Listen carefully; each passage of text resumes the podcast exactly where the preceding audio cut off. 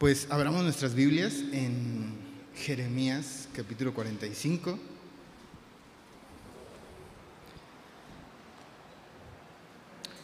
Y acompáñame a hacer una oración antes de iniciar. Padre, te damos muchas gracias por este libro, Señor, y por todo lo que tú nos has hablado a través de él. Y te pedimos que esta noche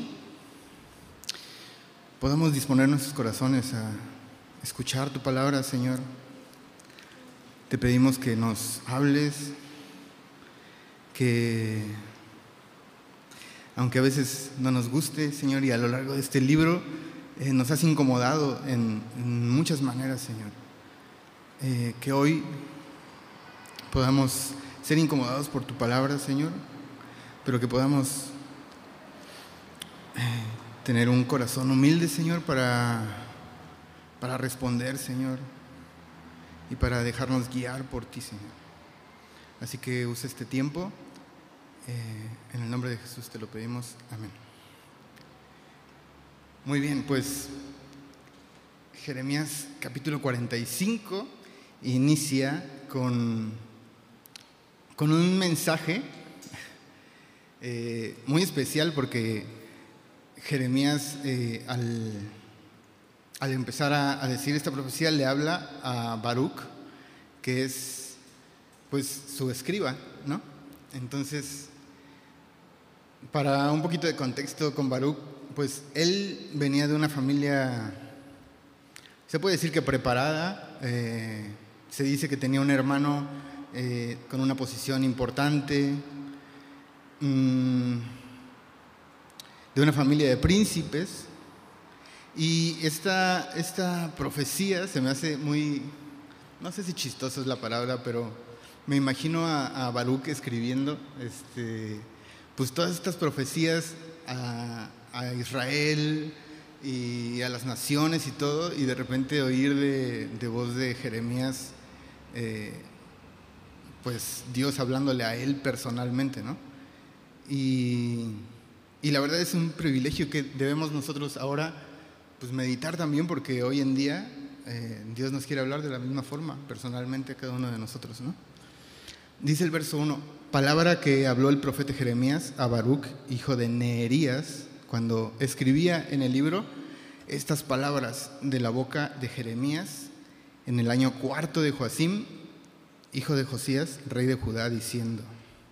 Y más o menos estamos hablando del año 605 antes de Cristo, eh, una época difícil en la que Jeremías y obviamente Baruch estando a su lado, pues estaban siendo perseguidos por predicar la palabra del Señor, por hablar lo que el Señor quería decir en ese momento a la nación de Israel y obviamente que, que no fueron bien recibidos, lamentablemente.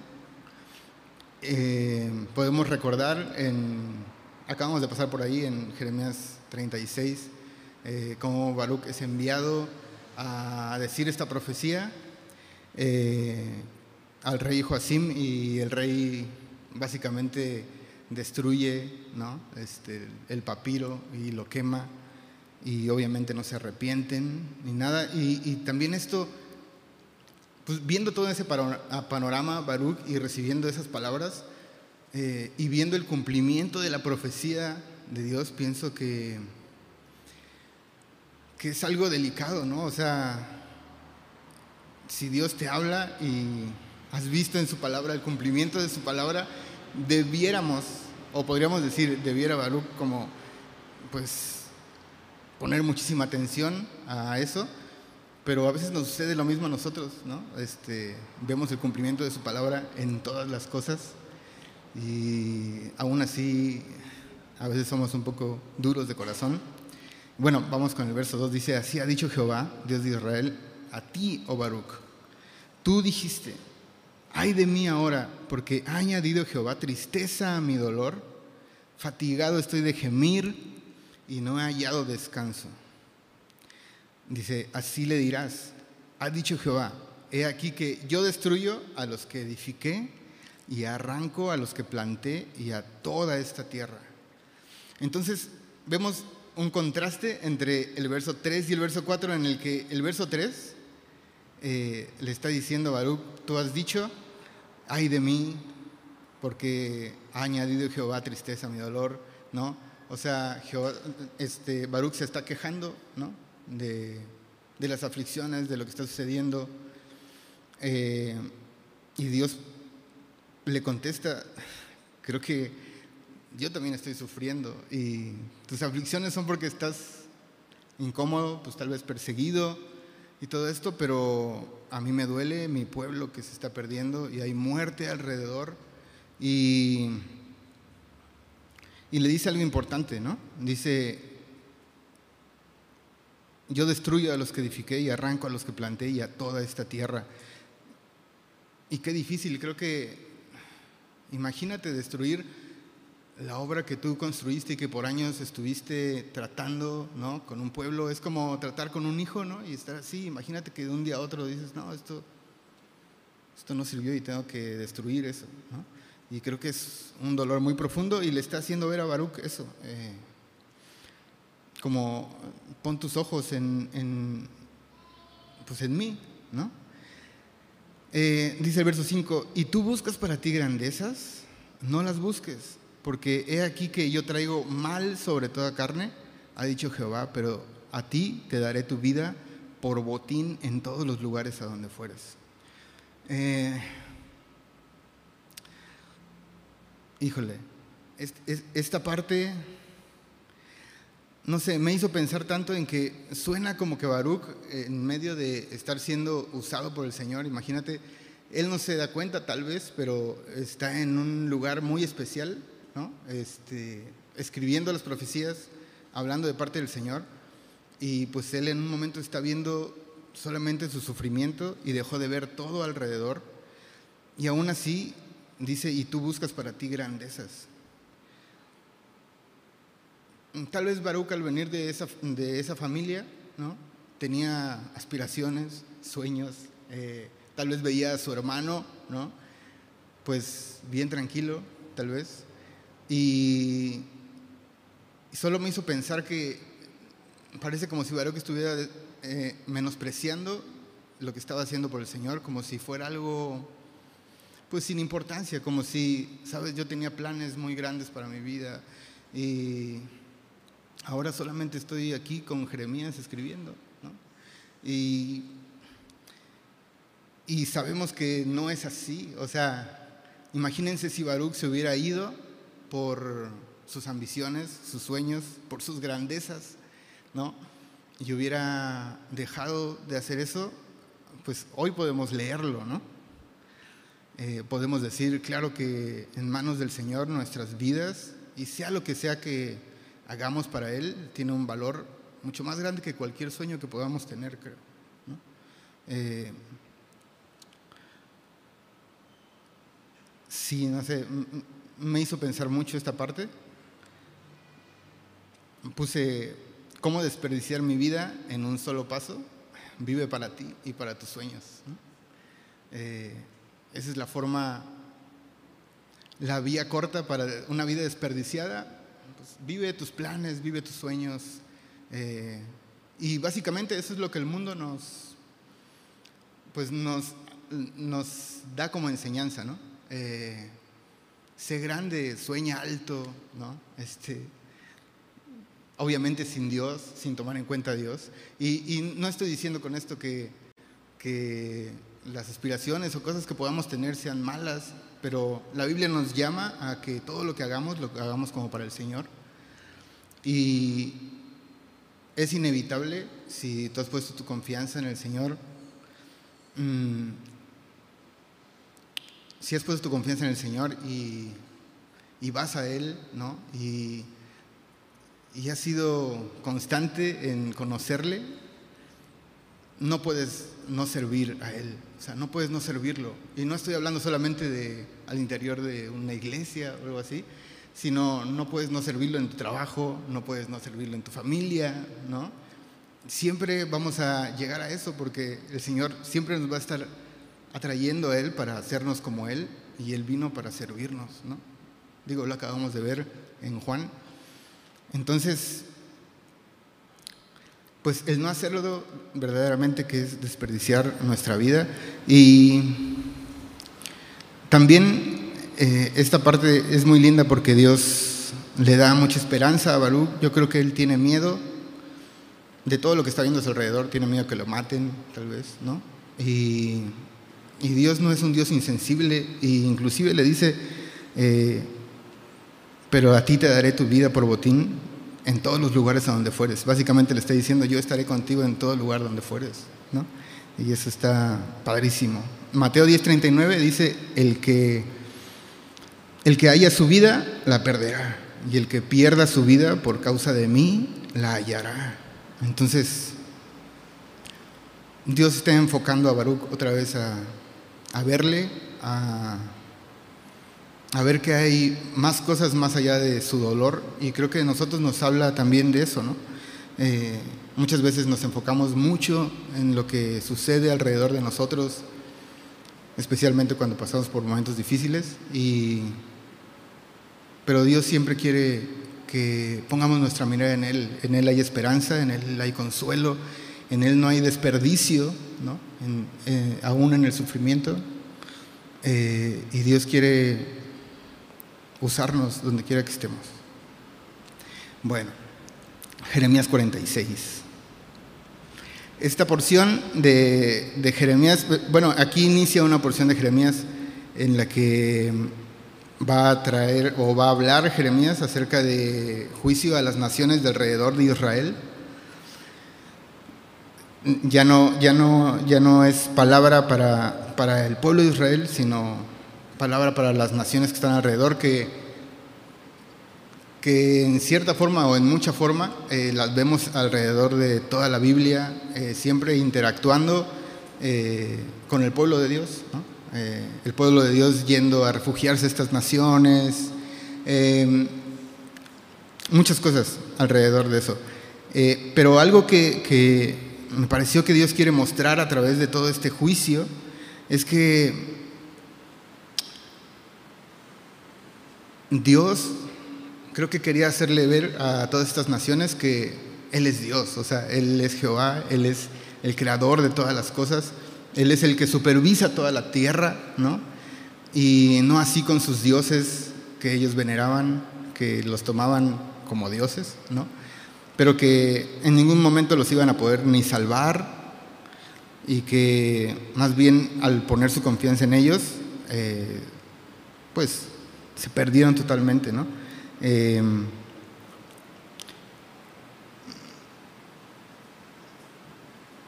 el juicio hacia esas naciones no es igual que, la corrección a su pueblo, es algo distinto. Dios va a juzgar estas naciones de una manera pues muy severa y eso nos recuerda que Dios, Dios es justo y no va a dejar ningún rincón en la tierra hablando del final de los tiempos, sin que Él lo juzgue.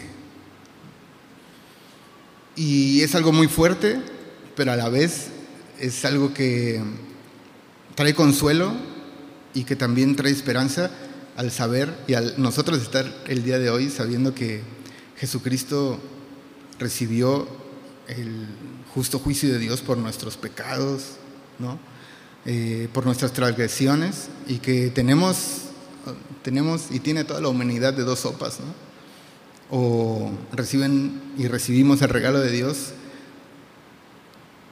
porque Dios trajo juicio y lo derramó en su Hijo, o un día tendremos que ser juzgados y tenemos que pagar nosotros mismos. Entonces,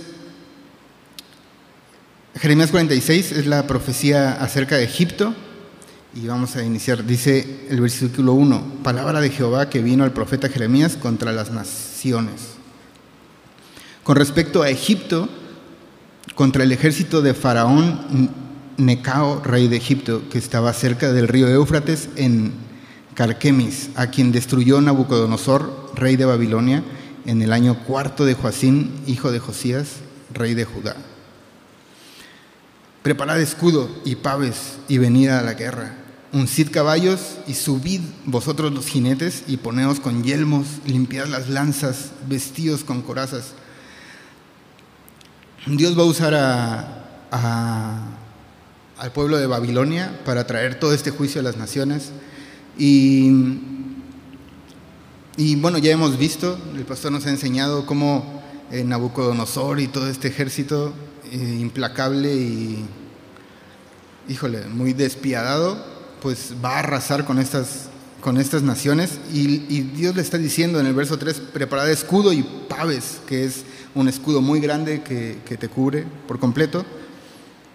Uncid caballos, subid vosotros los jinetes. Y les está diciendo algo como, prepárense para la batalla, pero no prepárense como para cualquier batalla. Digo, Egipto, tal vez lo, al igual que yo lo has visto en películas y todo, y era una nación, era una potencia mundial. Y la verdad, si Dios te dice, prepárate para la batalla, pero prepárate bien, hay de dos, o eres muy inexperto para la batalla y te está dando un consejo, o hay mucho orgullo en ti que inclusive dices, nada, pues nada más manda a un pequeño escuadrón, porque siempre arrasamos con todos. ¿no? Entonces parece como que Dios está hablando hacia su orgullo y le está diciendo, ¿sabes qué? Prepárate bien, porque es una batalla real. ¿no? Y claro que es una batalla real y claro que, que van a perder totalmente porque es el juicio que Dios preparó para ellos. Dice el verso 5, porque los vi medrosos, ¿por qué los vi medrosos y retrocediendo? Sus valientes fueron deshechos y huyeron sin volver a mirar atrás. Miedo de todas partes, dice Jehová. No huye ligero ni el valiente escape. Al norte, junto a la ribera del Éufrates, tropezaron y cayeron. ¿Quién es este que sube como río y cuyas aguas se mueven como ríos? Egipto como río se ensancha y las aguas se mueven como ríos. Y dijo, subiré, cubriré la tierra, destruiré a la ciudad y a los que en ella moran. Aquí podemos ver cómo Egipto, pues, eh, como vulgarmente se dice, pues se creía mucho y comparándose con un río, ellos tenían un río enfrente de ellos y Dios les habla como en su lenguaje así como el río que ves ahí enfrente de ti, eh, el cual en momentos pues, te trae mucha abundancia y todo, pero si llega a crecer descontroladamente, tú sabes que puede destruirte y puede arrasar ciudades completas. Tú te crees así como ese río que destruye todo, pero yo voy a traer sobre ti eh, una calamidad como la que nunca has visto. Dice el verso 10, más ese día será para Jehová de los ejércitos día de retribución para vengarse de sus enemigos, y la espada devorará y se saciará y se embriagará de la sangre de ellos, porque sacrificio será para Jehová, Dios de los ejércitos, en tierra del norte junto al río Éufrates. Verso 11, sube a Galad y toma bálsamo, virgen, hija de Egipto, por demás multiplicarás las medicinas, no hay curación para ti. Y Galad era un lugar conocido por por la medicina, ¿no? porque podías irte a curar, ¿no?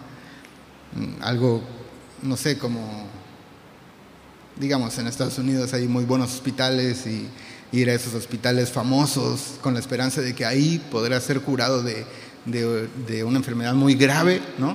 Como ahí está mi esperanza, si fuera ese hospital me salvaría, ¿no? Pero Dios le está diciendo, sabes, yo te herí y no hay quien te salve, no hay curación para ti, no puedes hacer nada, ¿no?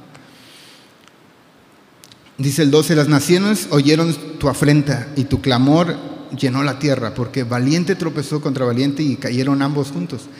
Palabra que habló Jehová al profeta Jeremías acerca de la venida de Nabucodonosor, rey de Babilonia, para asolar la tierra de Egipto. Anunciad en Egipto y hacer saber en Migdol, hacer saber también en Memphis y en Tafnes.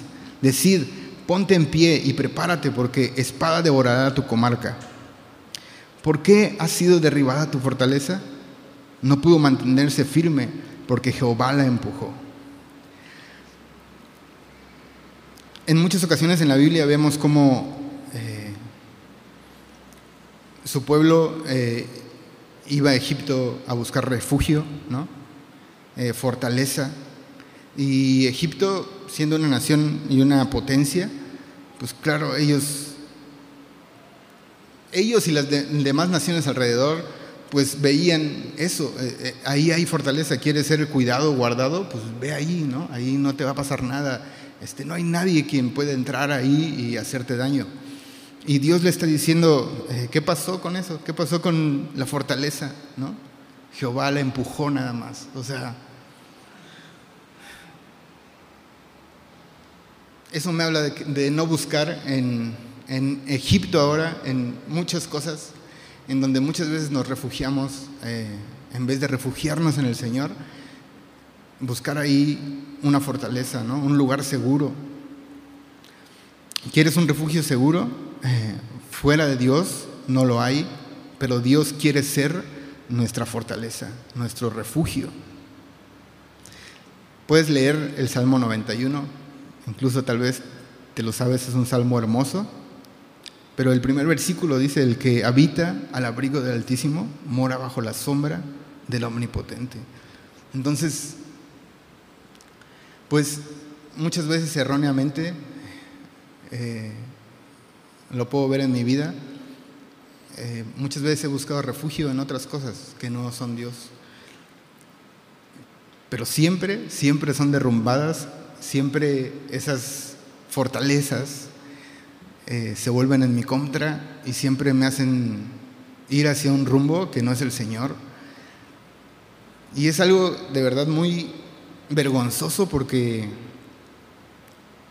el Dios omnipotente, el creador de todas las cosas, nos ofrece una fortaleza, o sea, nos ofrece, ven a mí, o sea, yo cuido de ti, puedes confiar en mí, no te voy a traicionar. Eh, básicamente lo que buscamos siempre al ir a alguna fortaleza, lo tenemos en el Señor siempre.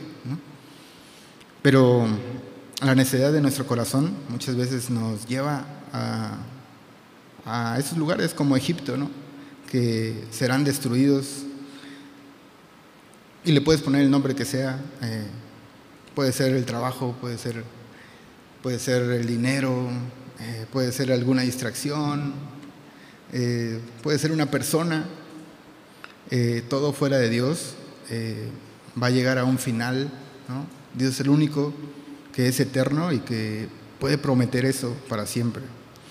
Dice el verso 16, multiplicó los caídos y cada uno cayó sobre su compañero y dijeron, levántate y volvamos a nuestro pueblo y a la tierra de nuestro nacimiento, huyamos ante la espada vencedora.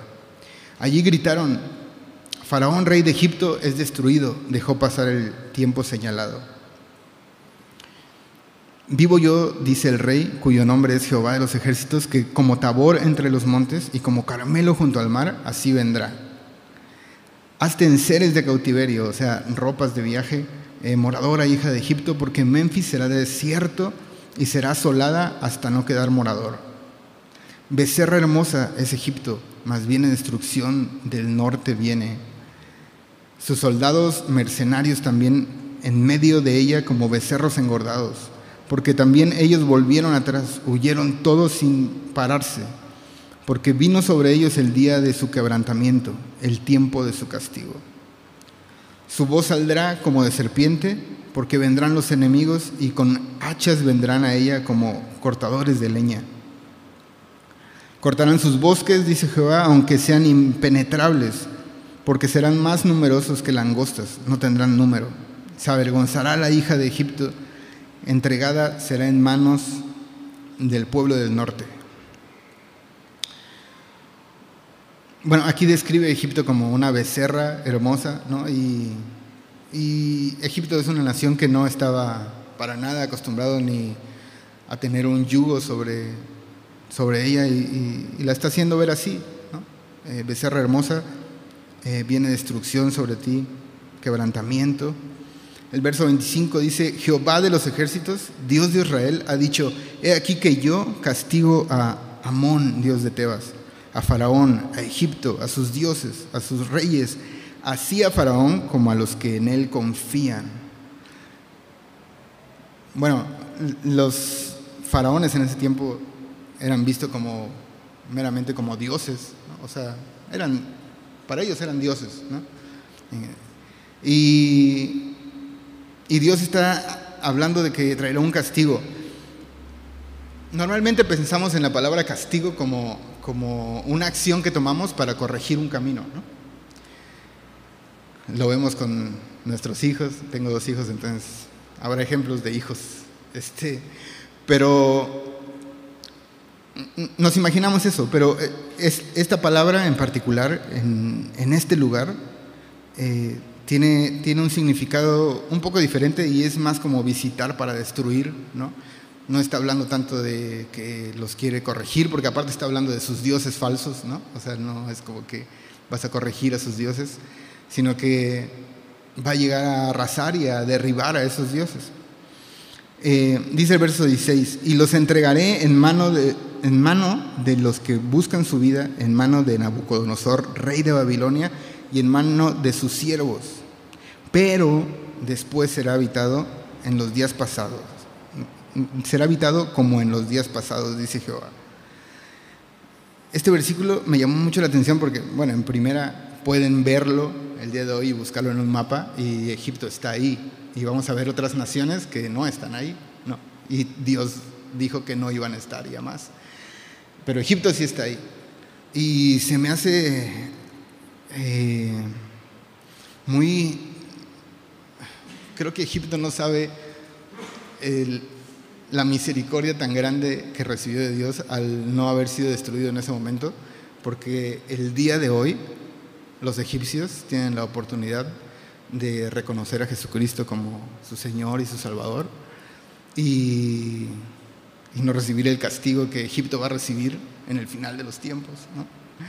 Entonces, pues, qué padre. Eh, dice el versículo 27, y tú no temas, siervo mío Jacob, ni desmayes Israel, porque he aquí yo te salvaré de lejos y a tu descendencia de la tierra de su cautividad, y volverá Jacob y descansará y será prosperado, y no habrá quien lo atemorice. estas profecías no están en orden, están más o menos, eh, o sea, en los tiempos eh, sobre Israel todavía iban a venir cosas difíciles eh, y el que el Señor pusiera esto es de mucho consuelo para ellos, ¿no? no desmayes Israel, o sea, van a venir tiempos muy difíciles, pero yo te salvaré de lejos.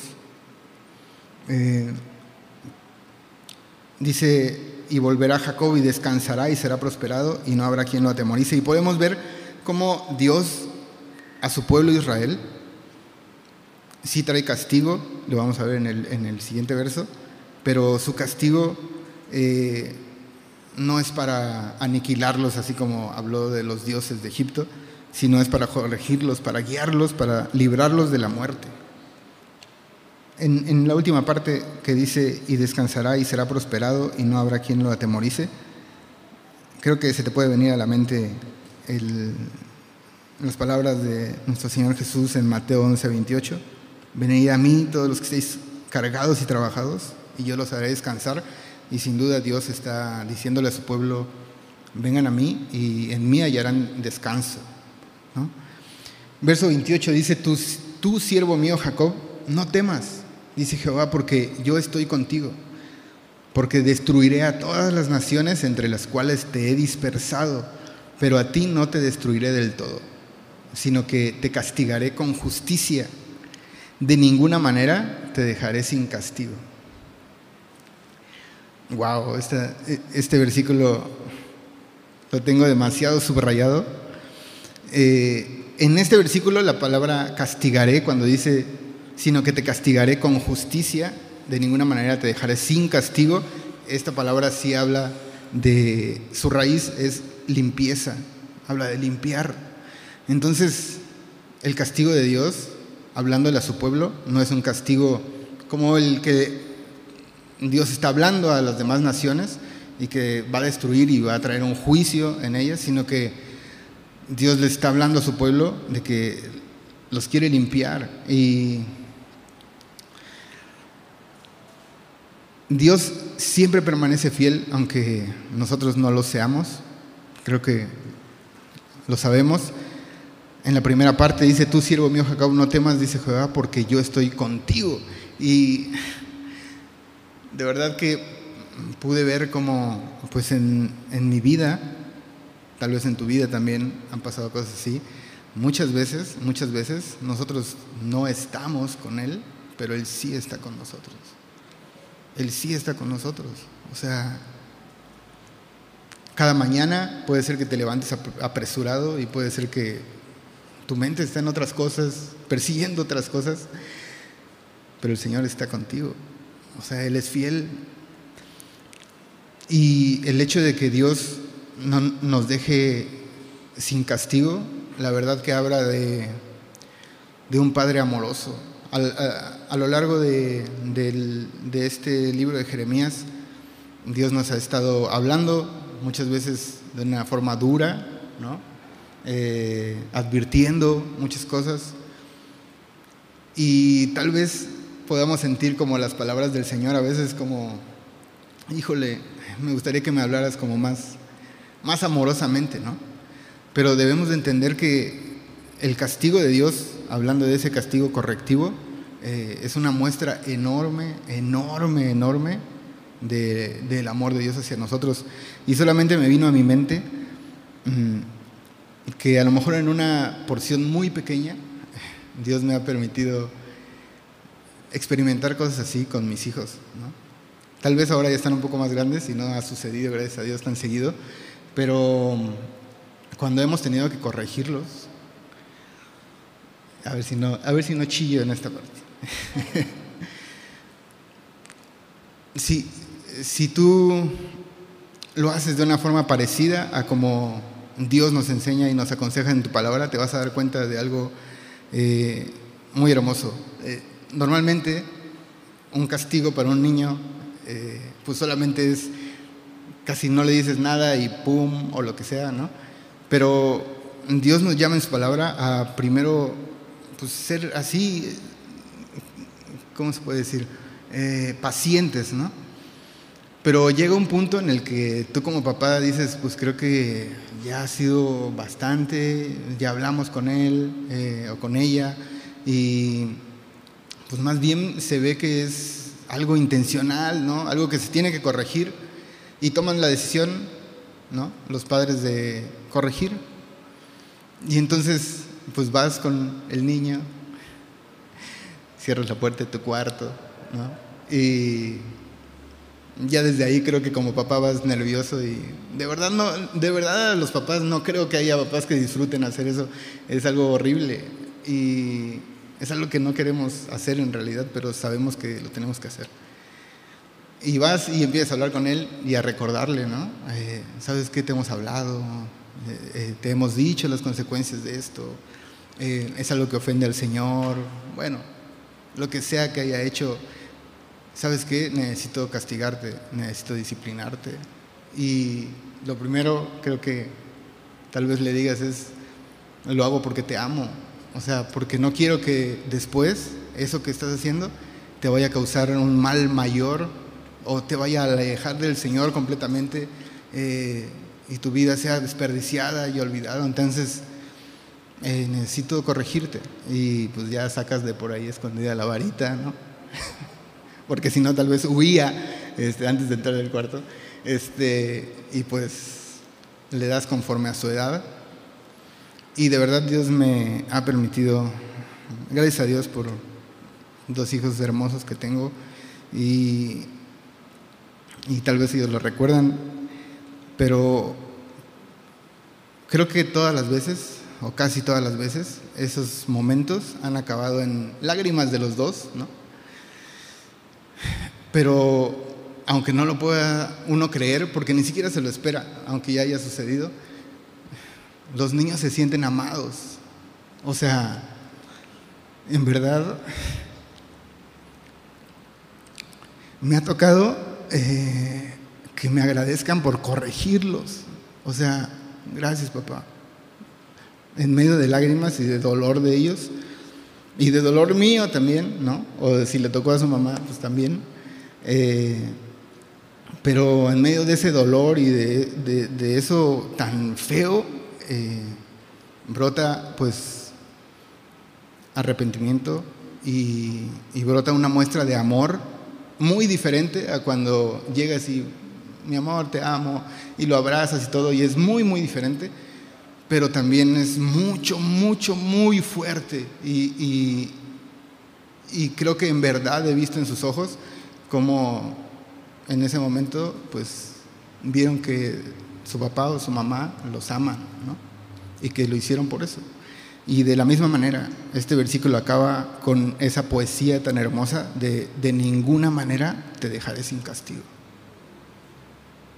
Y si lo vemos así y si adoptamos el castigo de Dios como, como esa muestra de amor tan grande, digo, nadie quiere ser castigado y creo que todos debemos de prontamente, cuando Dios nos habla, eh, pues corregir, ¿no? Pero si llegara a llegar ese momento de castigo y de dolor, podemos tener en mente que es una muestra muy grande de amor. Tan grande que Dios castigó a su Hijo por nosotros, por amor a nosotros. Y solo eh, un apunte que tengo con respecto a esto es que dice, para que un castigo pueda corregir a la persona que lo recibe, debe ser, la persona que lo recibe debe estar consciente del propósito y el beneficio de ese acto.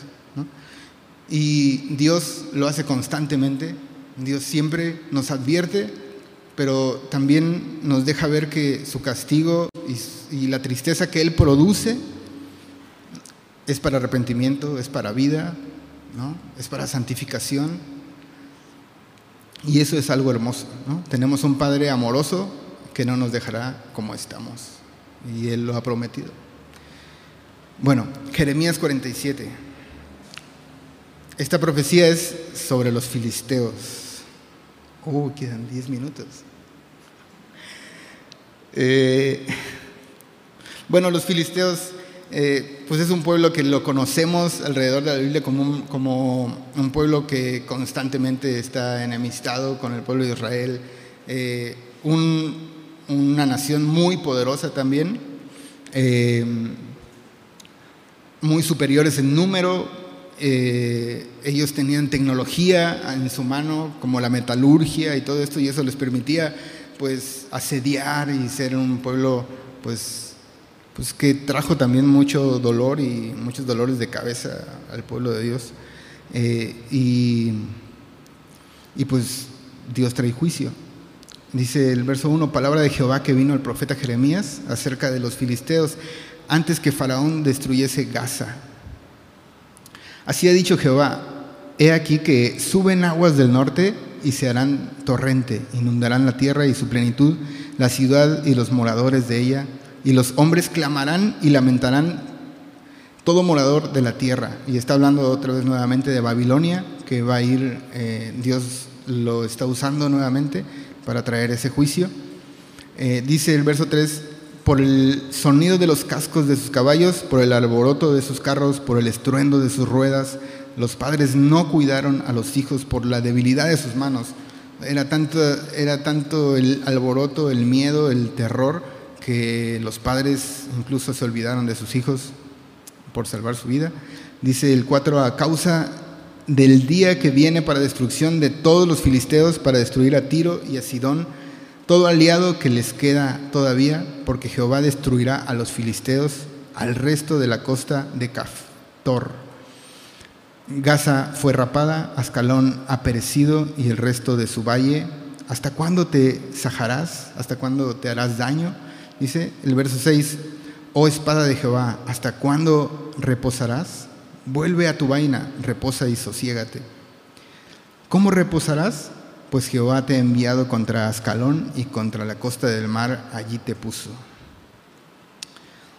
Y bueno, Dios trajo juicio y destruyó, eh, aniquiló a los filisteos eh, usando a Babilonia. Jeremías 48. Eh, esta profecía es para Moab. Este pueblo creo que también lo, conoces, los moabitas. Son un pueblo que es como, no sé si decirlo especial, pero parecieran como primos o familiares o sí, un poco cercanos del pueblo de Israel, pero no son el pueblo de Israel. Se parecen, pero no son. Y, Dios tuvo muchas ocasiones en las que mostró su misericordia para con ellos, eh, para no destruirlos y todo, pero los moabitas, mm, lejos de ser agradecidos y todo esto, pues trajeron, se enaltecieron y trajeron, este, oprimieron al pueblo de Israel. Y esto me hizo pensar que Hoy en día todas las naciones de la tierra lo que recibimos de parte de Dios es misericordia. Y los moabitas al recibir eh, pues, este trato, en vez de ser agradecidos y de mm, humillarse y de reconocerle, eh, se enaltecieron, se enaltecieron pensando tal vez que eran especiales, no lo sé pero me hizo preguntarme qué hago yo con la misericordia de Dios, ¿no? ¿Qué, está produciendo en mí la misericordia de Dios? ¿Me está haciendo orgulloso o me está llevando a arrepentirme y a humillarme y, a ponerme bajo el Señor? Dice el verso 1, acerca de Moab, así ha dicho Jehová de los ejércitos, Dios de Israel. Ay de Nebo, porque fue destruida y avergonzada, Kiriatim fue tomada, fue confundida Misgab y desmayó. No se alabará ya más Moab en Hezbón, maquinaron mal contra ella, diciendo, venid y quitémosla de entre las naciones. También tú, Madmena, serás cortada, espada irá en pos de ti. Voz de clamor en Oronaim, destrucción y gran quebrantamiento. Dios está hablando de lugares en, en Moab, ¿no? Está describiendo que va, va, a llegar todo ese juicio a ellos. Dice el verso 4, Moab fue quebrantada, hicieron que se oyese el clamor de sus pequeños. Este, este verso es muy duro porque ellos tenían un, un dios al que adoraban, eh, que se llamaba Quemos, y, y sacrificaban niños, ¿no? Y Dios va a traer juicio también por esto, ¿no? Y el verso 5 dice, porque a la subida de Luit con llanto subirá el que llora, porque a la bajada de Honoraim los enemigos oyeron clamor de quebranto. Dice, huid, salvad vuestra vida y sed como retama en el desierto. Esta palabra retama tiene como varios significados y si buscas en diferentes versiones de la Biblia van a venir palabras un poco diferentes, pero unos ponen, o uno puede ser un árbol de nebro, ¿no? grande, verde, otro puede ser un burro, y otro puede ser una ciudad. Y cualquiera de las tres que sea, no se puede esconder en un desierto. Entonces, por más que nos queramos esconder del Señor, si el Señor nos está buscando, si el Señor nos está trayendo a Él, eh, no podremos escondernos en ningún lado. Eh, se lo podemos preguntar a Jonás si viviera. Pero verso 7, pues por cuanto confiaste en tus bienes y en tus tesoros, tú también serás tomada, y que Mos será llevado en cautiverio, sus sacerdotes y sus príncipes juntamente. Me llama la atención cómo, cómo les, les recrimina, les reclama que porque confiaste en tus bienes y en tus tesoros. Y, y eso me habla a mi vida, ¿no? O sea, muchas veces ¿En, qué confiamos? Eh, confío en la obra que Dios ya hizo por mí, por pagar mis pecados, eh, en la obra que hizo para que yo pudiera relacionarme con Él, o confío todavía en las obras de mis manos, en, mis propias obras de justicia, en mis recursos, ¿no? Eh, la segunda parte del versículo dice, que Mos será llevado en cautiverio, sus sacerdotes y sus príncipes juntamente. Y siempre que confiemos en nuestros recursos, seremos prisioneros de ellos. Eh, nos llevarán en cautiverio, nos llevarán presos, eh, seremos esclavos de nuestras propias obras, eh, los haremos ídolos y bueno, Dios me llama, Dios nos llama a todos nosotros a confiar en su obra, lo que Él ya hizo a través de su Hijo, y no en nuestras obras. Verso 8, y vendrá destruidor a cada una de las ciudades y ninguna ciudad escapará. Se arruinará también el valle y será destruida la llanura, como ha dicho Jehová. Dad alas a Moab para que se vaya volando, pues serán desiertas sus ciudades hasta no quedar en ellas morador. Dice el 10, maldito el que hiciere indolentemente la obra de Jehová y maldito el que detuviere de la sangre su espada. Eh, esta palabra eh, indolentemente habla de con engaño o sin diligencia eh, y pues me hizo reflexionar en, qué hago cuando Dios me habla. El, otro día, creo que fue antier, en mi devocional me tocó este pasaje en el que Dios pues hace un pacto con Abraham y le da por señal la circuncisión y me llamó tanto la atención que, que Abraham ese mismo día circuncidó, se circuncidó él y todo, y toda su casa.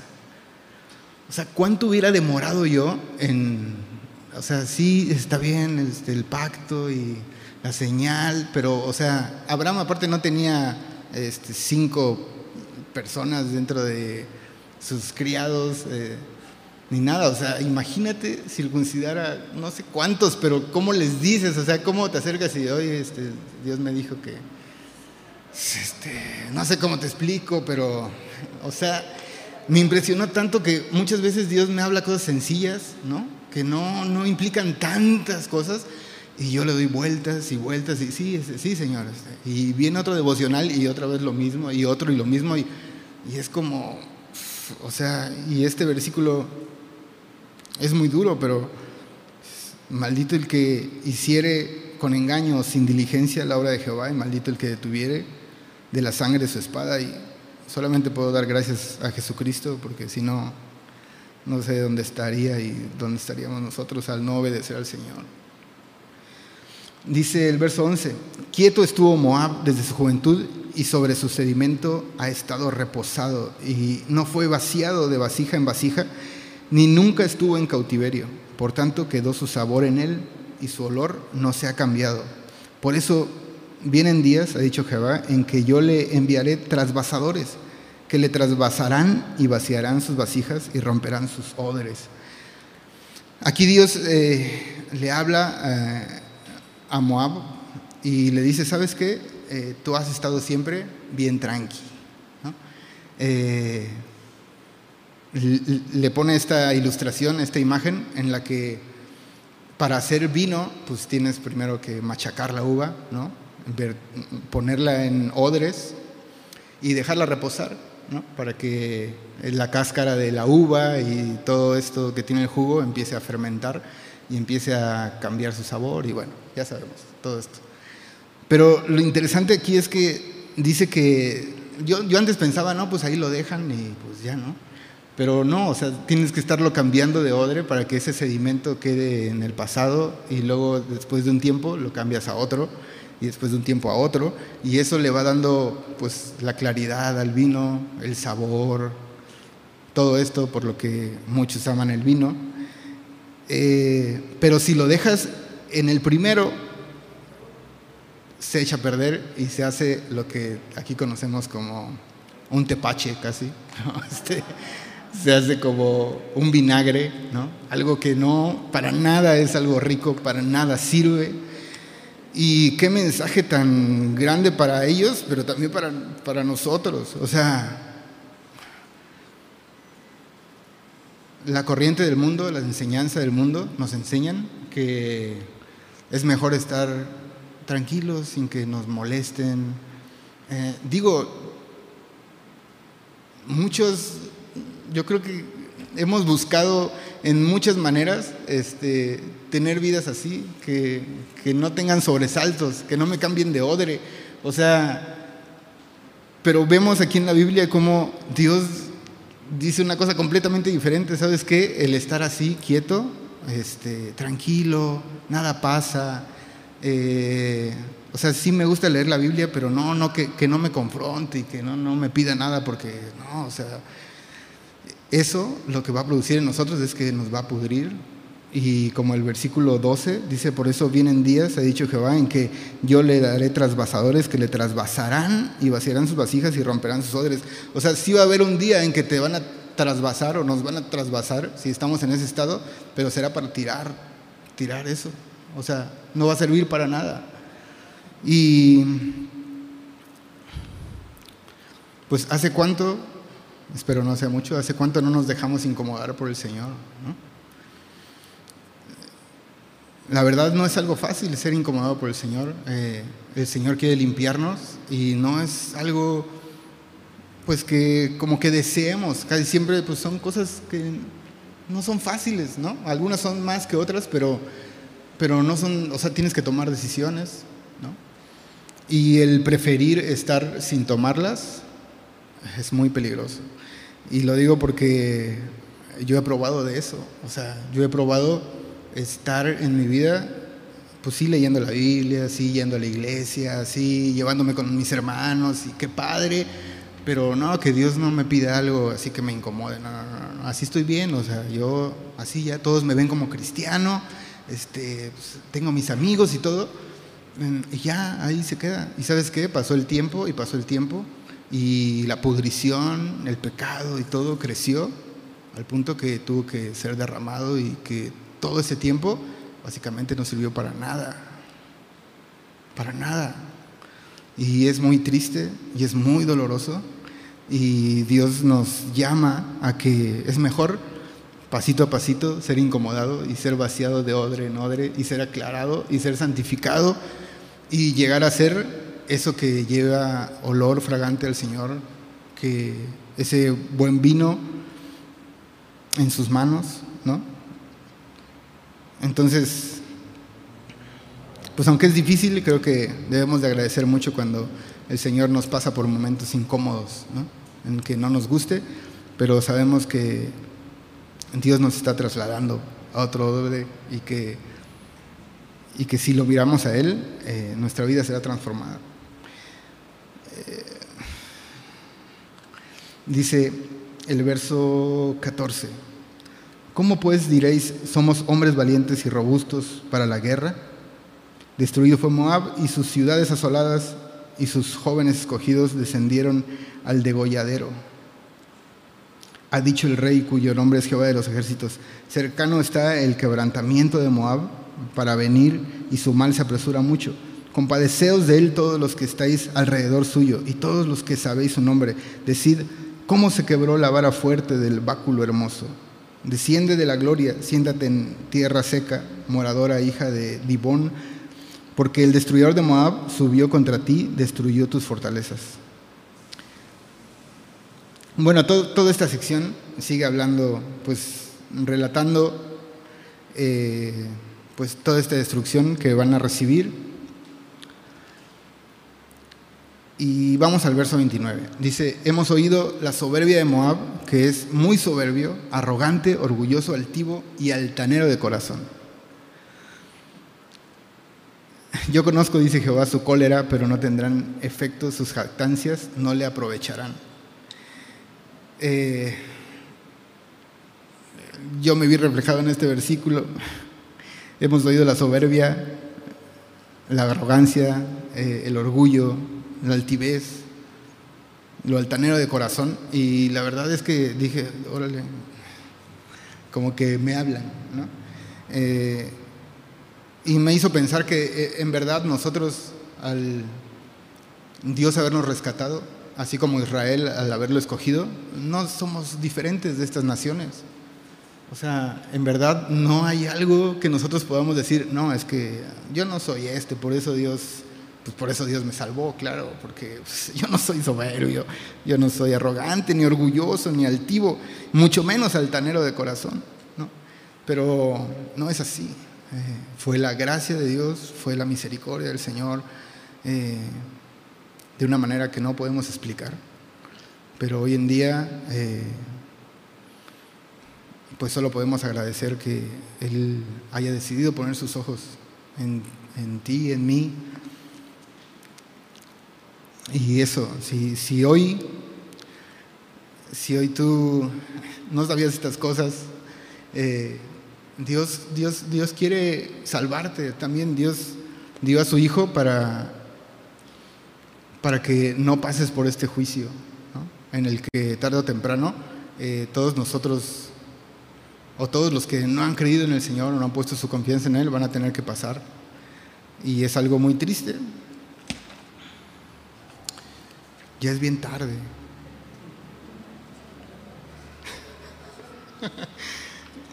Este.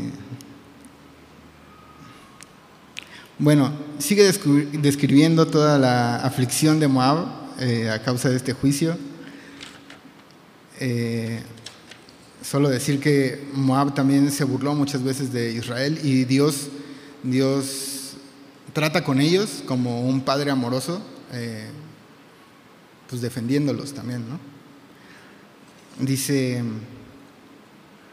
el verso 42 dice, y Moab será destruido hasta dejar de ser pueblo porque se engrandeció contra Jehová, igual que Satanás se engrandeció contra Jehová. Y así fue, ¿no? Eh, dejaron de ser un pueblo. Dice el 43, miedo y hoyo y lazo contra ti, oh morador de Moab, dice Jehová. El que huyere del miedo caerá en el hoyo, el que saliere del hoyo será preso en el lazo, porque yo traeré sobre él, sobre Moab, el año de su castigo, dice Jehová. A la sombra de Esbón se pararon sin fuerzas los que huían, mas salió fuego de Esbón y llama de en medio de Seón y quemó el rincón de Moab y la coronilla de los hijos revoltosos.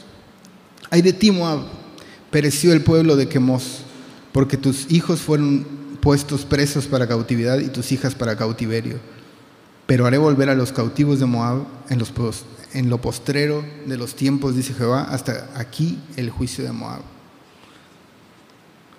Eh, pues viendo todo, esto, todas estas profecías que vimos a estas naciones, todavía quedan otras más. Eh, debemos de saber que Dios no se complace con esto. O sea, Dios, no se complace con castigar y traer dolor a las naciones. Eh, Dios envió a su Hijo para salvarnos, Dios envió a su Hijo eh, para que no muramos, sino para que tengamos vida eterna. Y, como lo dijimos antes, eh, créeme, si tú no has puesto tu confianza en Jesús, créeme que no es buena idea quedarte así, porque Nadie de nosotros quiere pagar por sus propios pecados. O sea, nadie quiere enfrentarse a la ira de Dios. Lo que acabamos de leer es solo una sombra de, los tiempos finales, cuando Dios trae a juicio a toda la tierra. Y ninguno de nosotros quisiera estar en ese momento bajo la ira del Señor, bajo el castigo del Señor, bajo eso. Y Dios en su amor envió a su Hijo para que para librarnos de eso. Entonces, acompáñame a orar. Señor, te damos muchas gracias por tu palabra. Gracias por hablarnos el día de hoy. Gracias por mostrarnos tu amor eh, a través de correcciones, o tal, vez, o tal vez vendrán correcciones a nuestra vida, pero podemos hoy saber que tú nos amas grandemente y que no nos dejarás como estamos, Señor. Eh, gracias por santificarnos, gracias por salvarnos y por derramar tu gracia y tu misericordia sobre cada uno de nosotros, Señor. Gracias por este tiempo también, en el nombre de Jesús. Amén. Espero recordar esta canción. ¿eh?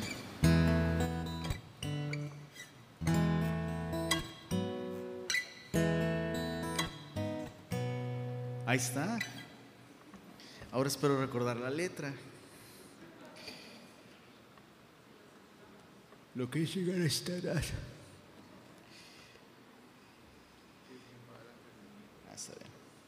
gracias. ¿Me acompañas a orar? Padre Bello, gracias por tu palabra. Gracias por recordarnos, Señor, que has amado al mundo de tal manera que entregaste a tu Hijo, Señor. No eres un Dios tribal, Señor, e-, eres un Dios para todos.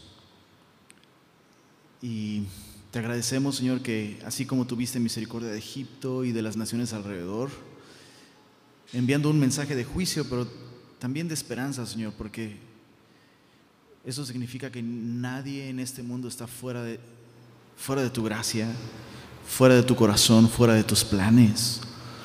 Por lejos que estemos, Señor, por mucho que eh, ignoremos de ti, de tu palabra, Señor, eres un Dios para todos y nos has amado a todos, Señor. Y te pedimos que nos des un corazón para todos en un mundo como este, Señor. Y también, Señor, te rogamos que nos ayudes a responder a tu amor, Señor. Y si es necesario que nos trasvases, Señor, a través de las circunstancias, a través de tu palabra, Señor, hazlo. No queremos permanecer iguales. Sigue transformándonos, Señor. Amén.